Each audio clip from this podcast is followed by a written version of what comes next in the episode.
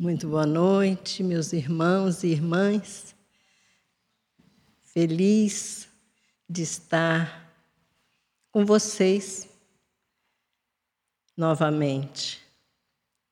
Pessoas aqui que eu não via há algum tempo, pessoas que se ausentaram por algum tempo, mas bom filho a casa torna. E a gente fica feliz de poder nessa noite aqui estar, dando a nossa pequena contribuição, no sentido de nos aproximar mais dos conhecimentos espíritas. Podem ter a certeza de que quem mais aprende sou eu, que precisei fazer uma pesquisa, que embora tenha feito curso de passe há uns 45 anos atrás, e embora tenha praticado durante bastante tempo, a gente sempre aprende. Então, nós vamos falar sobre a terapia do passe. Serviu de base principal para o nosso trabalho dessa noite o livro do, do Richard Simonetti, chamado O Clamor das Almas. Ele também nos remete a Kardec, evidentemente, no livro dos médiuns, e também nós fomos buscar subsídios na literatura auxiliar espírita. Emmanuel, André Luiz e Dona Ivone Pereira. Bem, como é que a gente classificaria, não, definiria o passe. Bem, Richard Simonetti vai buscar também em Kardec, é, na Revista Espírita, propriamente, e também em outras, e da Dona Ivone Pereira, essa definição. Então, é algo complementar. Então, está assim é a transmissão de energias fluídicas vitais e ou espirituais de um indivíduo a outro por meio da imposição das mãos para ajudar em questões espirituais, emocionais e, e até físicas. Eu gostei desse até físicas mas na frente eu comento. Bem, vamos então ver o que é esse fluido né, que o indivíduo passa para o outro. Bem, nós aqui estamos envoltos em fluidos. Os fluidos também fazem parte intrínseca de nós. Todos os elementos têm fluidos, têm energia. Então, a gente vai encontrar energia em tudo, porque até no indivíduo morto, chamado morto, é, a parte dele que se desprende, o espírito, tá aí é que está fluídico mesmo, né? Então, nós temos o fluido universal, que permeia o universo, já está implícito o fluido vital que está nos seres vivos e o fluido espiritual que aí esse pertence ao mundo dos espíritos. Nós, como temos espírito, estamos encarnados, nós temos também a energia espiritual, porque o nosso perispírito armazena um outro tipo de energia que não a vital. Tanto assim que a gente desencarna e continua com energia. Bem, desde quando se aplica passe? Foi o Espiritismo que inventou isso? Não. No Egito Antigo já se aplicava passe ou imposição das mãos. Na Índia, na Roma antiga e em outras civilizações também se fez uso da imposição das mãos. Para nós, a forma mais que nos chegou mais conhecida foi através do Evangelho, Jesus impunha as mãos sobre as pessoas e as curava. Mas ele precisava impor as mãos? O servo do centurião precisou? A mulher hemorroísa precisou que Jesus impusesse as mãos? Não. Por quê? Porque Jesus foi a potência máxima energética que já pisou nesse planeta.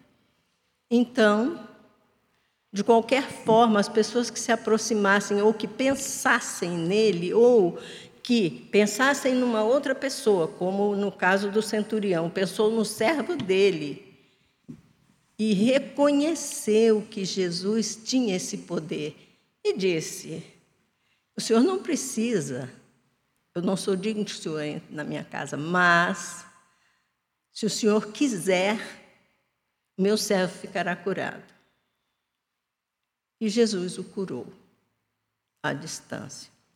Bem, em Lucas, no capítulo 4, o capítulo 4 inicia com a cura da sogra de Pedro.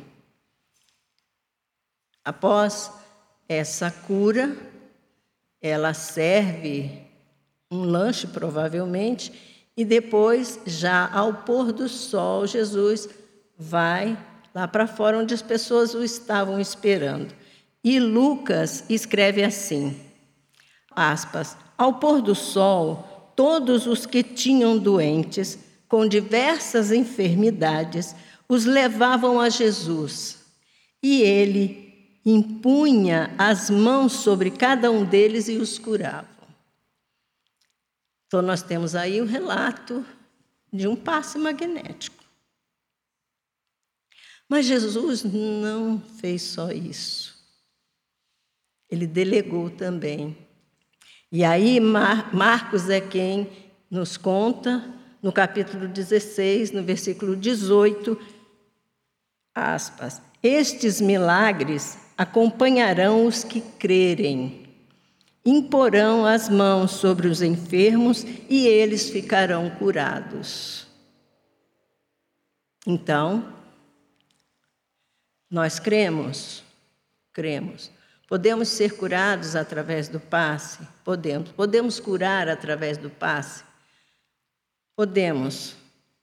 Mas aí entra o depende, né? Depende. Por quê? Porque para Jesus, há quatro bilhões de anos, quatro e meio bilhões de anos, Jesus já era espírito puro. Tanto que recebeu de Deus a incumbência de criar este planeta para nos abrigar. E nós estamos aqui engatinhando, né? Ensaio e erro, vamos, voltamos, tentamos de novo e acabamos é, titubeando sempre. Mas, como Deus é paciente, né? Jesus também. Estão aguardando que a gente desperte. Bem, mas Kardec não inventou o passe, quer dizer, ele inventou o nome.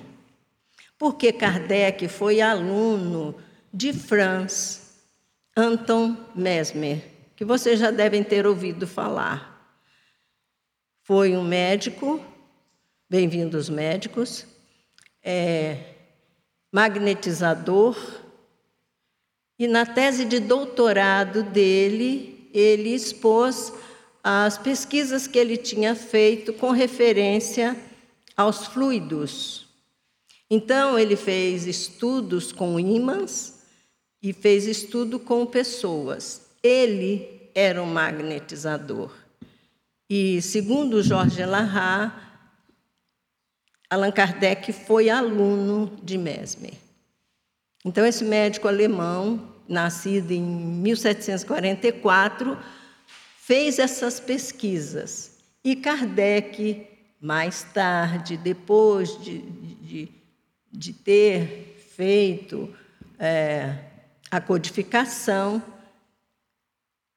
foi buscar nos estudos de Mesmer o magnetismo e resolveu incluí-lo na doutrina espírita com a finalidade de ajudar as pessoas que procurassem os centros espíritas. Bem, desse modo, Mesmer vai classificar esses fluidos. Por exemplo, no ímã, ele chama de fluido magnético propriamente dito. Nas plantas, fitomagnético. E nos seres vivos, ele chama de fluido animal. Bem, Kardec deu o nome de passe magnético. Quem são os envolvidos no passe? No passe são envolvidos o passista, o beneficiário e o mundo espiritual, muitas vezes, a maior parte das vezes. No centro espírita, sempre. Por quê?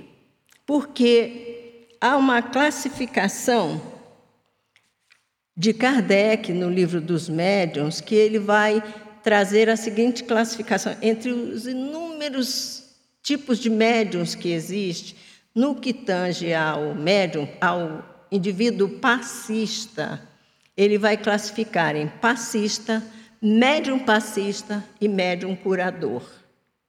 Então, é, passista é qualquer pessoa que se dispõe a dar passe. Ela pode chamar de reiki, ela pode chamar de apometria, ela pode chamar de qualquer nome. Mas se ela estende as mãos sobre uma pessoa e tenta transmitir da sua própria energia, e aí a energia dela, ela é um passista. O médium passista, ele já tem uma propriedade que é a de ter esse intercâmbio com o mundo espiritual e poder trazer, além do fluido vital próprio, os fluidos espirituais dos espíritos. E o médium curador? Bem, o médium curador pode ser qualquer pessoa, segundo Kardec, que tem o dom de curar, que, tem, que traz em si a possibilidade de curar. E essa pessoa pode nem ser médium. Ele é um curador.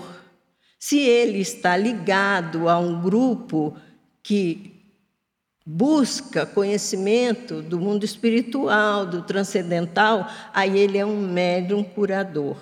Mas a gente sabe que médium, em alguma proporção, todos nós somos.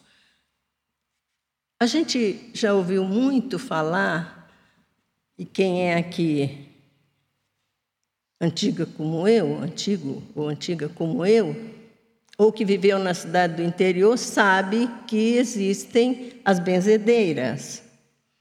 Elas podem nem ter religião, mas elas rezam, fazem uma reza, e a minha cunhada conta, a minha cunhada é, é terrível. Ela sabe histórias do Arco da Velha, do sertão nordestino. E ela diz ela disse que tinha uma benzedeira lá que no final da vida alguém perguntou para ela se por que, que ela tinha conseguido curar tantas pessoas. E ela disse: Eu não curei ninguém, não. Eu disse, não, mas você, você curou, porque as pessoas vinham aqui na sua casa, você benzia. Você ia lá no quintal, pegava um mato, pegava uma planta, disse, não, pegava qualquer mato. Mas não tinha uma planta específica? Não, era o mato que eu pegasse. E quais eram as palavras que a senhora dizia? Eu não vou te contar, não, porque tinha dia que eu estava tão azeda da vida que as palavras que eu dizia. Quem, olha, quem sabia das coisas era Jesus, a tua fé te curou, o povo vinha e ficava sarado. Então, a gente vê que tem casos e casos. Mas a gente já ouviu falar muito em pessoas que têm a capacidade de aliviar dores, de trazer lenitivo. Às vezes, a pessoa nem faz uma oração ou uma benzeção ou alguma coisa assim. Às vezes é a própria energia carinhosa da pessoa, o jeito empático de lidar com o outro que ajuda e o indivíduo sai da presença daquela pessoa melhor. Bom, de qualquer forma, é, Kardec assim classifica esses três tipos de passista. Agora, a gente perguntaria: o passe é sempre eficaz? Qual é a eficiência do passe? Bom, o, no livro Mecanismos da Mediunidade, quando André Luiz se insere num grupo para fazer as pesquisas dele, é, é, incrível quando a gente lê esses livros de André Luiz, porque quando a gente lê os livros de André Luiz, a gente chega à conclusão de que o trabalho de André Luiz é muito bonito, é muito importante, porque ele foi como um, um residente. Na sua última ou penúltima encarnação, ele teria sido médico aqui, né? Então ele vai e, e ele vai a cada ministério. Nesse ele está, se eu não me engano, é no Ministério das Comunicações, em que ele vai fazer um estágio e o supervisor dele vai ser o Aulus. E Aulus vai explicar para André Luiz como é que se processa uma reunião numa cabine de passe, visto pelo lado espiritual, visto de lá para cá. É algo fascinante. Então, o próprio Richard Simonetti vai listar algumas condições. Dona Ivone Pereira também, médium passista durante 54 anos. 54 anos dando passe. E a gente diz assim: nossa, eu trabalhei na cabine de passe cinco anos. Eu trabalhei na cabine de passe seis anos, oito anos. Dona Ivone Pereira trabalhou 54 anos. Ainda escreveu livros.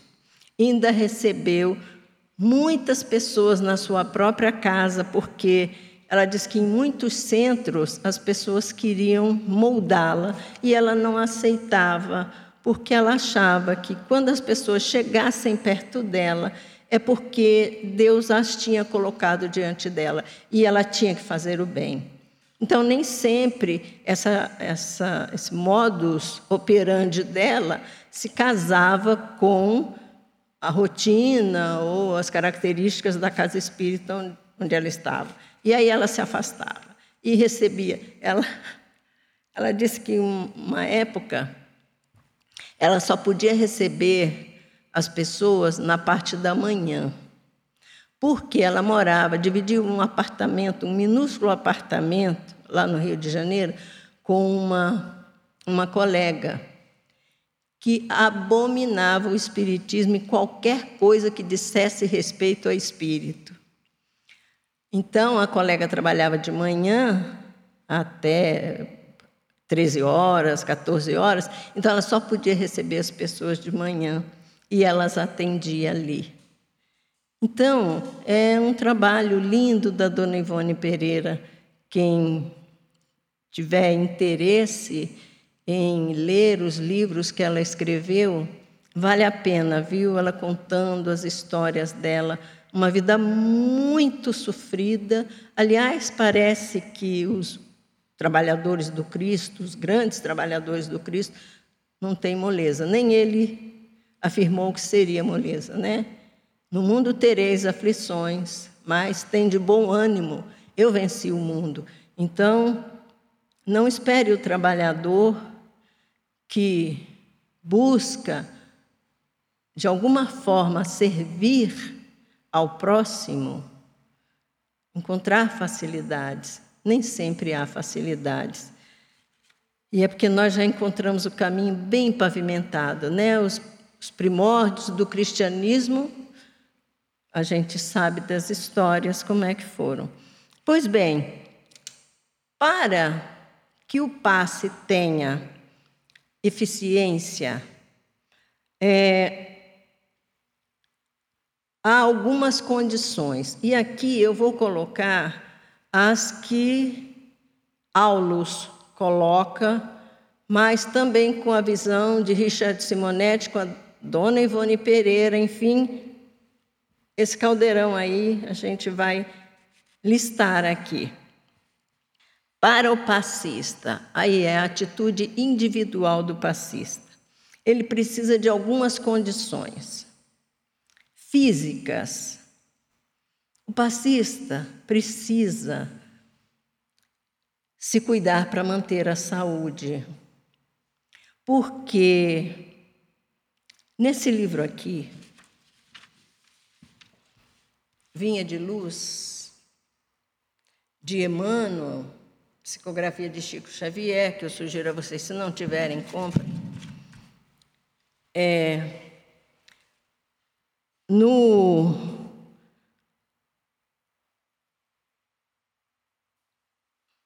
No texto de número 156, escrito O Vaso, o título é O Vaso, Emmanuel vai discorrer sobre o corpo.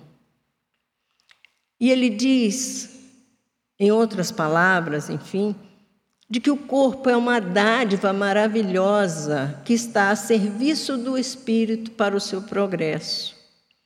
Dessa forma, o a pessoa deve cuidar da saúde.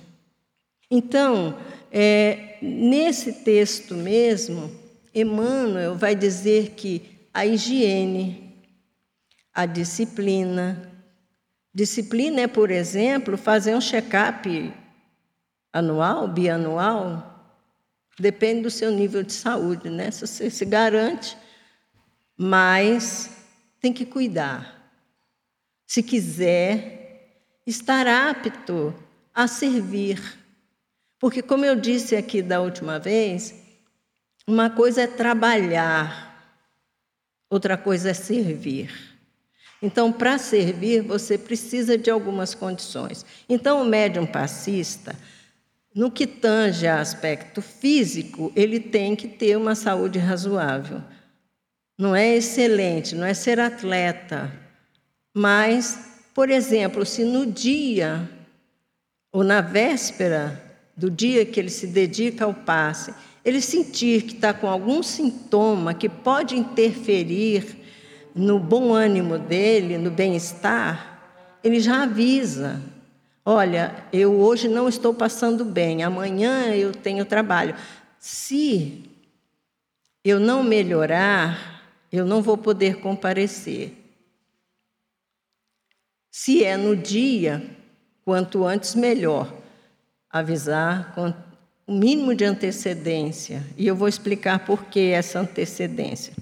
Bom, problemas emocionais. Às vezes, às vezes não. É todo dia e toda hora nós temos é, starts, gatilhos que podem nos tirar do sério, que podem nos abalar, que uma coisa que acontece lá do outro lado do mundo e nos comove. Agora, nós temos que buscar o equilíbrio, tentar manter essa certeza viva em nós de que nada acontece por acaso, que esse orbe é dirigido por alguém, nem mais nem menos que um Cristo, para o nosso orbe, o Cristo, e sob o comando supremo de Deus. Então, não há acasos, não há. A gente pode ficar entristecido com acontecimentos e não nos faltam motivos para ficarmos entristecidos. Agora, uma coisa é você ficar entristecido é, com piedade, com compaixão, outra coisa é você ficar com raiva. Porque você teve um desentendimento no dia que você vai para a cabine. Não é o presidente do centro, não é o dirigente da cabine que vai te equilibrar. É você. Por quê? Porque você tem a responsabilidade de tentar manter o equilíbrio, porque você sabe que alguém vai depender do seu serviço. Pois bem, além dos problemas físicos e, e, eh, problemas não, condições físicas e condições emocionais, é, existem também as condições espirituais. Olha, não sei se vocês sabem, mas os, os tais dos médios são muito assediados.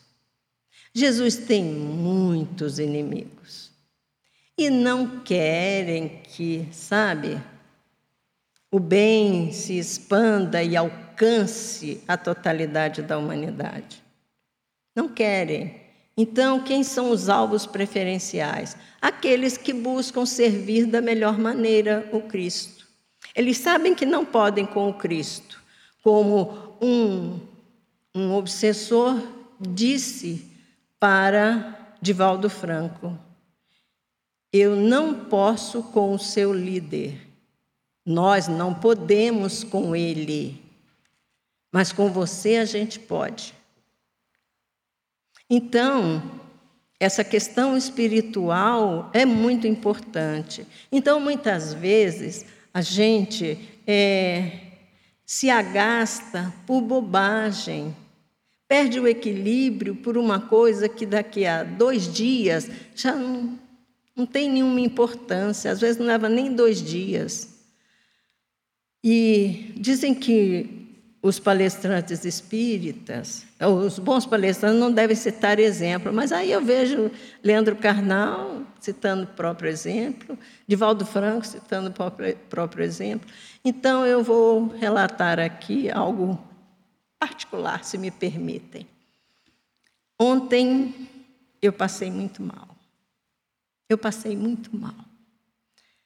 Eu tinha um problema para resolver e eu achava que eu já tinha ligado para tanta gente, eu já tinha tentado falar com tanta gente, as pessoas não respondiam às minhas ligações, eu mandava mensagem, nada, parecia que estava emperrado. E eu fui me agastando, me vitimando. É possível.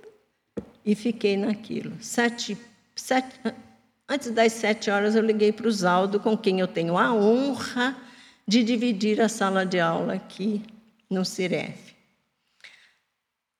Quase em prantos, choramingando, feito uma bezerra desmamada, eu falei para o Zaldo: Zaldo, não dou conta. Zaldo, eu não estou bem. Por favor, toca o barco lá. Minha irmã, olha, Zaldo, me chama de irmã, olha a honra.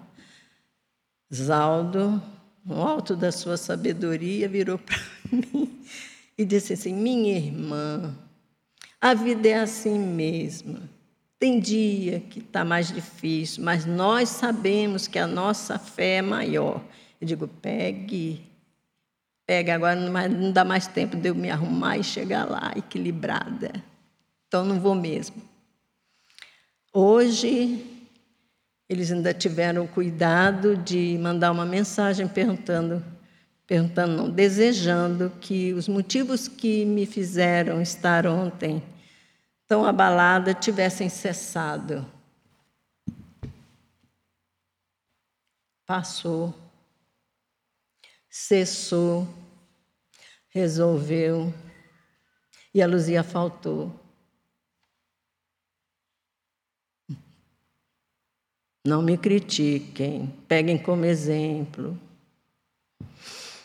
Pois bem, então, a gente tem, sim, esses eventos que acontecem conosco ou com alguém nosso.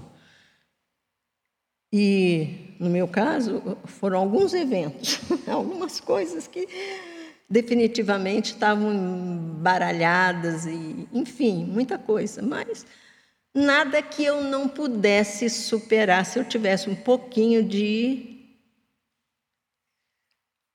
para ser assim bem justa comigo, um pouquinho de vergonha nesta fachada.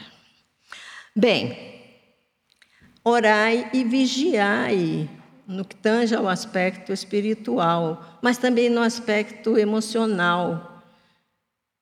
Você sabe que o seu filho pensa diferente de você.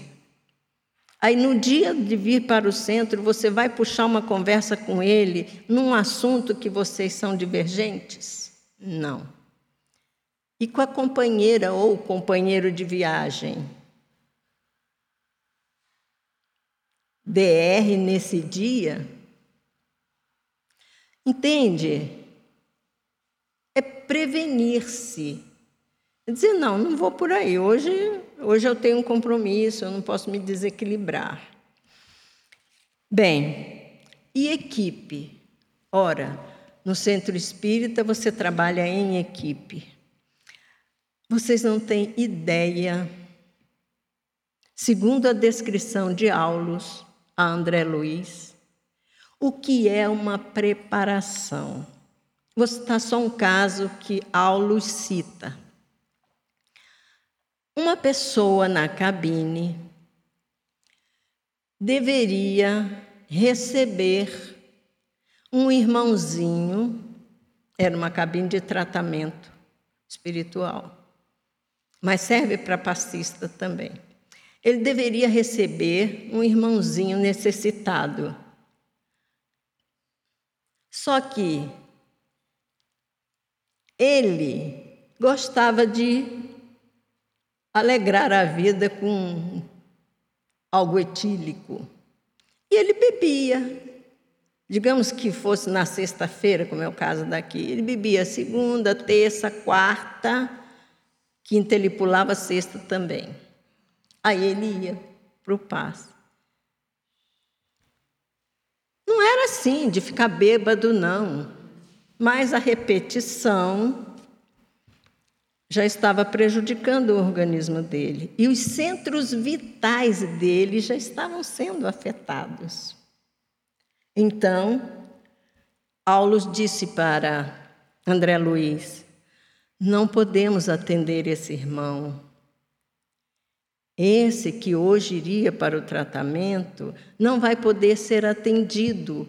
Por quê? Porque a energia que se coaduna com o tipo de tratamento que o nosso irmão precisa para atender um obsessor de outro, hein?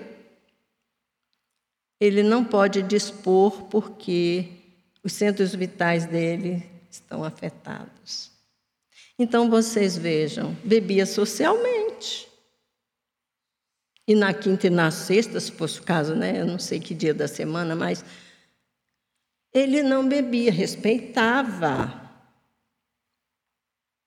Então vocês vejam. Então, no que tange a equipe, você tem que pensar no coletivo. No coletivo daqui e no coletivo de lá. Não tem improviso. Não tem improviso. Muita gente vem para essa casa de oração, fica um tempo e se afasta. Então diz assim: Nossa, Siref se acha. Porque lá no centro onde eu trabalhava não tinha essas exigências todas. Graças a Deus, aqui tem exigências. Então, algumas coisas, condições que Aulus coloca, e aí, como eu disse, Aulus, André Luiz, é, Emmanuel, Dona Ivone. Estudo, disciplina e dedicação. O médium passista deve fazer o culto do Evangelho no lar. Precisa ser todo dia? Não. A recomendação é que se faça uma vez por semana. Mas se achar que deve fazer todo dia, que faça todo dia. Disciplina em casa, disciplina no trabalho, disciplina no trânsito. Assiduidade. A equipe do lado de lá e a equipe daqui conta com a sua presença. Ah, não, sexta-feira. Olha, o Ciref botar passe na sexta-feira e logo de manhã a gente recebe um zap, sextou. E aí? Ah, mas é o dia que vamos comemorar o aniversário do chefe lá da repartição. Ah, é o dia que o meu filho vai ter a apresentação de piano, de balé, de não sei o quê. Hum? Então vem uma sexta sim, outra não, uma sim, duas não. E a equipe daqui e de lá, como é que fica? Pode ou não contar com esse médium? Pontualidade. Fecha a porta, não fecha a porta. Vai chegar, não vai chegar? Chegou, não chegou? Hoje, quando eu cheguei e eu expliquei a razão para a minha presidente, por que, que eu me atrasei, do que normalmente, dizer, não me atrasei para o horário do início da, da reunião, mas eu costumo chegar 15, 20 minutos antes. Eu cheguei faltando nove minutos. E a Glorinha falou: Eu sabia que você não ia faltar. Eu falei: Eu tive. Expliquei. Então veja bem, Djalma e Glorinha estavam ali. O Jefferson estava assim: será que eu vou ter que substituir a Luzia no improviso? Assim? Entende? E é porque eu sou, estou aqui. Não é que não tem importância a minha presença aqui. Modéstia à parte, eu acho que tem, porque eu estou falando de Jesus. Mas ali, ali tem uma programação muito mais, sabe? com muito mais antecedência. Vejam bem, eu não sei em qual dos livros de André Luiz, eu acho que é em Nosso Lar, que a mãe dele vem para ajudá-lo, se eu não me engano. Vem para ajudá-lo. Ela vem de outra colônia. Então vocês vejam, às vezes uma pessoa, um espírito vem de outra colônia para participar de uma reunião ali, para ajudar no passe do indivíduo que está ali sentado naquela cadeira. Né? E a energia desse espírito que vai beneficiar esse irmão e tal. Todo esforço pode ficar perdido porque não tem assiduidade ou pontualidade. A outra coisa é a fraternidade. O grupo deve ser fraterno. Ah, mas olha, trabalhar com fulano na cabine não é fácil. E fulana? Problema seu, você atraiu. Não é de graça. Fazer como a história. Você encomendou, você falou que queria. Tanto trabalhar como passista, como trabalhar naquela casa, como naquela cabine com aquelas pessoas. E as pessoas mais difíceis são o seu teste. Ou você aprende a amá-las, ou então você pode perder parte ou toda a encarnação. Bem, para exercer a fraternidade, uma outra condição, a humildade. Se Jesus foi ofendido, se Paulo, Pedro e outros e outros e outros, quem somos nós na fila do leite? Que não, possamos, não podemos ter que alguém nos ache assim o assado. Vamos testar, vamos, sabe? São os testes para ver se a gente perde um pouco do orgulho. E o beneficiário, a pessoa que chega ali, senta ali naquela cadeira. Qual é o papel dela? Então, primeiro, ele tem que seguir, ele ou ela tem que seguir a recomendação que foi dada lá no atendimento fraterno. Sabe aquele papel que te entregam, que as pessoas ficam lá? Ai, não, aqui é feriado. Não, terça de carnaval não vai ter sessão. Ai, e meu Deus, perdi. Vou pegar outro papel. Te escutou, ficou lá solidário com você, programando ali, programando as vezes que você vai passar, em princípio. Ah, porque são só três vezes. Não, depende. Quem decide isso é a espiritualidade. Então, o beneficiário tem que seguir a recomendação. É muito normal a pessoa pegar e botar no bolso ou na bolsa. Por favor, leiam. Aquilo ali foi pensado. Aquilo ali foi recomendação da espiritualidade. Não deve beber bebida alcoólica. Outro dia eu vi uma pessoa falando assim para Glorinha, eu estava perto. Mas um vinhozinho assim não pode. Ah, eu sou... A mulher que perguntou, ele adora vinho, ele só faz refeição com vinho. A Glorinha, ah, a recomendação é que não beba. Isso que vocês estão fazendo aqui, prestando atenção à palestra. Essa de hoje é a coisa prática. Mas, gente, vocês se lembram da palestra que me marcou assim? Eu fiquei encantada do Alid, que falou sobre as quatro importantes contribuições de Jesus. Gente, aquilo foi uma preciosidade. Então você tem pessoas que às vezes deixam um compromisso para atender o convite da casa, muda a agenda, faz não sei o quê, vai pesquisar para trazer a palestra. Aí a pessoa disfarça e está com o celular ali. Apesar da Patrícia pedir, desliguem os celulares. Prestem atenção às palestras. Pode vir um recado direto para você, numa frase que o palestrante pensou lá da literatura das informações que ele buscou.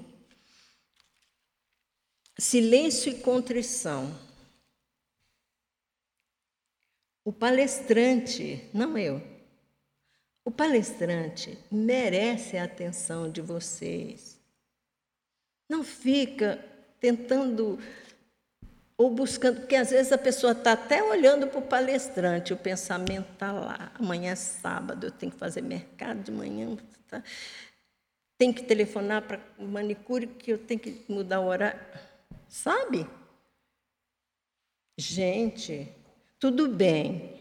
A gente sabe que o cérebro humano mantém a atenção durante determinado tempo. Alguns dizem que é 15 minutos, outros 20 minutos. Outros... Mas de vez em quando eu dou uma parada aqui e finjo que estou procurando alguma coisa para a pessoa. Terminou a palestra?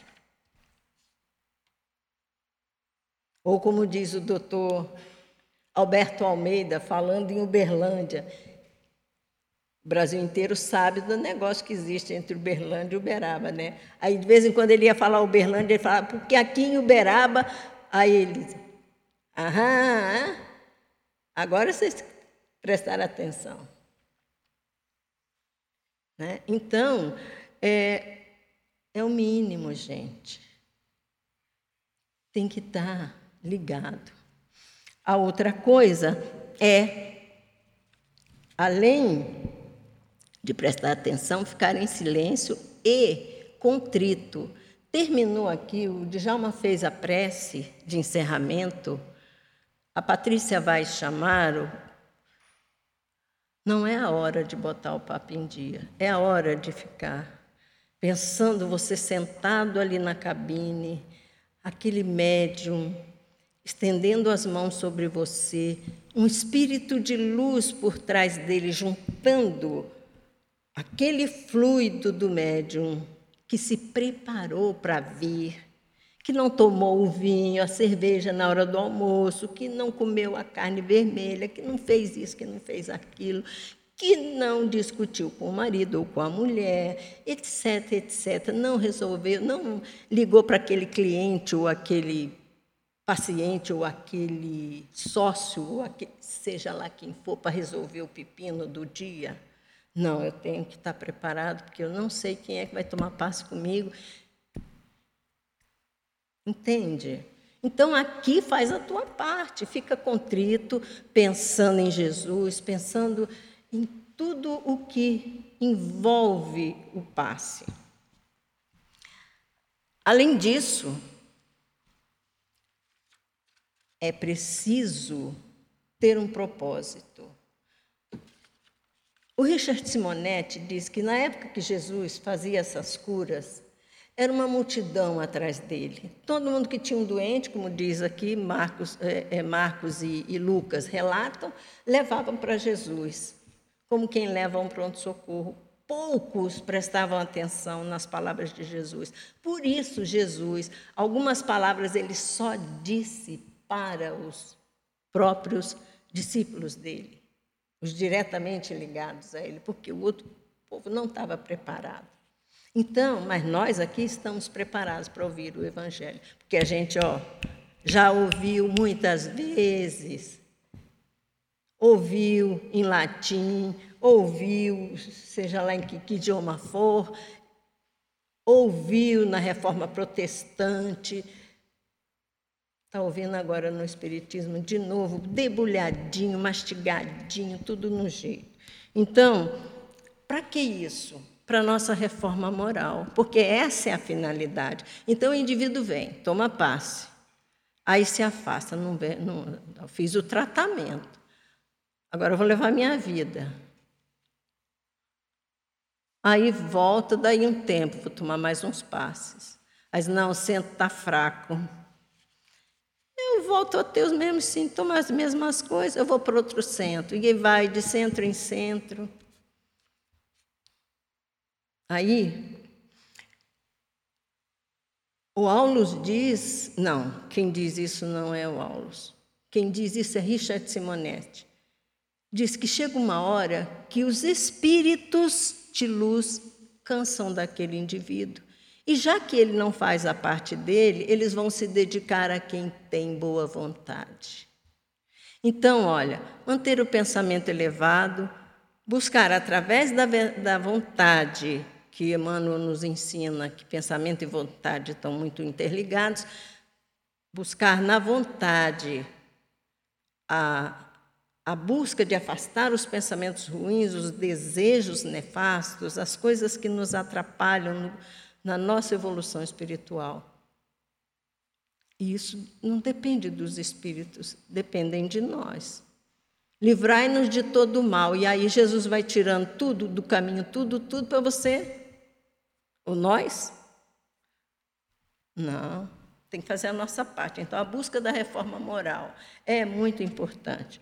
E agora, para todos os envolvidos: a prece, louvar, agradecer e pedir Primeiro, louva, reconheça que esse fluido universal que está à sua disposição, trabalhado pelos espíritos, se transformando em fluido espiritual, junto com o fluido vital, vai te beneficiar. Reconhecer que Deus tem esse poder, Jesus tem esse poder. A sintonia. Antes disso, é, agradecer. Você já tem muito. Quando a gente pensa num Jerônimo Mendonça, que fazia palestra em cima de uma maca. Bom, a gente tem muito. É muita coisa para agradecer. E pedir, pede, Senhor, tenha misericórdia, me ajude, eu quero melhorar. Sintonia. Não é. Quando Jesus dizia assim, a tua fé te salvou, é, segundo Richard Simonetti, não era a fé da pessoa, era a crença, a, a busca da sintonia com aquela energia de Jesus. Me fiz entender ou ficou complicado?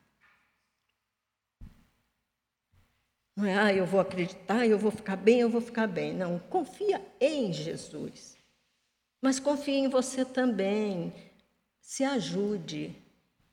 Faça um esforço da tua parte também. Por isso, Jesus colocava na pessoa o mérito dela ter sintonizado. E a terceira coisa, vai, não tornes a pecar. Aquela história, né? Vem, toma uns passos, daí volta tudo, volta a fazer as mesmas coisas. Não é por aí. Essa recomendação de Jesus diz respeito à nossa evolução. Com respeito à prece, eu vou, permitir, eu vou me permitir ler do livro Pão Nosso, 108 é o número do texto. Oração, ditado por Emmanuel, por Chico Xavier. Peçamos a Jesus o dom da paz e da alegria mas não nos esqueçamos de glorificar-lhe os sublimes desígnios toda vez que Sua vontade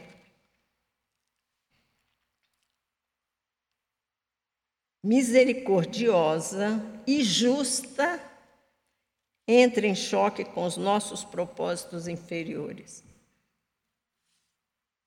Então, às vezes, a gente vem buscar mas a gente não está merecendo. Ou não está merecendo, ou tem a misericórdia de Jesus, mas tem a justiça.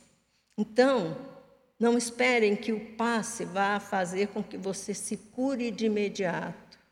Não é com três passagens na cabine. Pode ser que você tenha que a sua tarefa possa ser trabalhar para o próximo para poder sarar.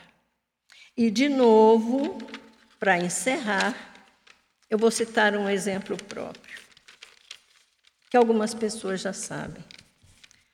Quando eu cheguei no Espiritismo, eu cheguei tomando medicação controlada, em altas doses, num processo horrível.